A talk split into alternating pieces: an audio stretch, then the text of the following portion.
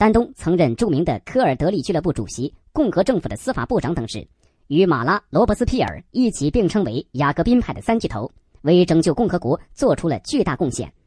一七九三年六月，雅各宾派取得革命政权后，丹东主张对内实行法治，对外修战议和，提倡宽大和人道。他的这些主张引起了激进派罗伯斯庇尔、圣茹斯特等人的不满和反对，致使雅各宾派走向分裂。丹东也逐渐变成雅各宾派的右翼，被排挤出救国委员会，回归故里。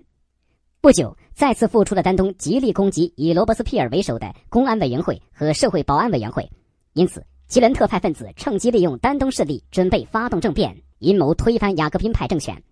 一七九四年三月三十日夜，丹东与德穆兰等人被救国委员会逮捕。四月五日，丹东以阴谋恢复君主制、颠覆共和国罪行被送上断头台，时年三十五岁。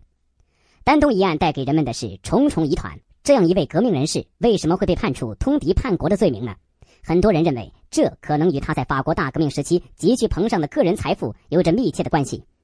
法国大革命时期，为了颠覆新兴的资产阶级政府，英国政府出钱包庇法国的流亡贵族及特务，在法国从事间谍活动，偷取国家机密。早在1798到1790年，有人诬陷马拉一案时，丹东就被称为密探、英国间谍。然而，丹东大批的私人财产却始终为人们所怀疑。在1790年底，他还债台高筑；到1791年，不仅偿还了所有债务，还购置了大片田产及新的住宅。据说，丹东被捕后，在他的文件中发现了英国外交部给当时在巴黎从事阴谋活动的银行家比尔列格的指令信，要他向信中指定的一些人支付欠款，以作为效忠英国的报酬。人们怀疑丹东即是领取钱款者之一。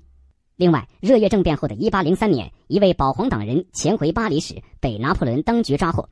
他在供词中称，丹东曾参与劫持路易十六外逃的密谋，并以此向英国人索取高额酬金。但也有人在为丹东辩解，一些史学家们都力图证明丹东是一位伟大的革命家。丹东究竟是不是英国的间谍，还是说他真的有叛国行为？至今，人们都找不到了结谜案的证据。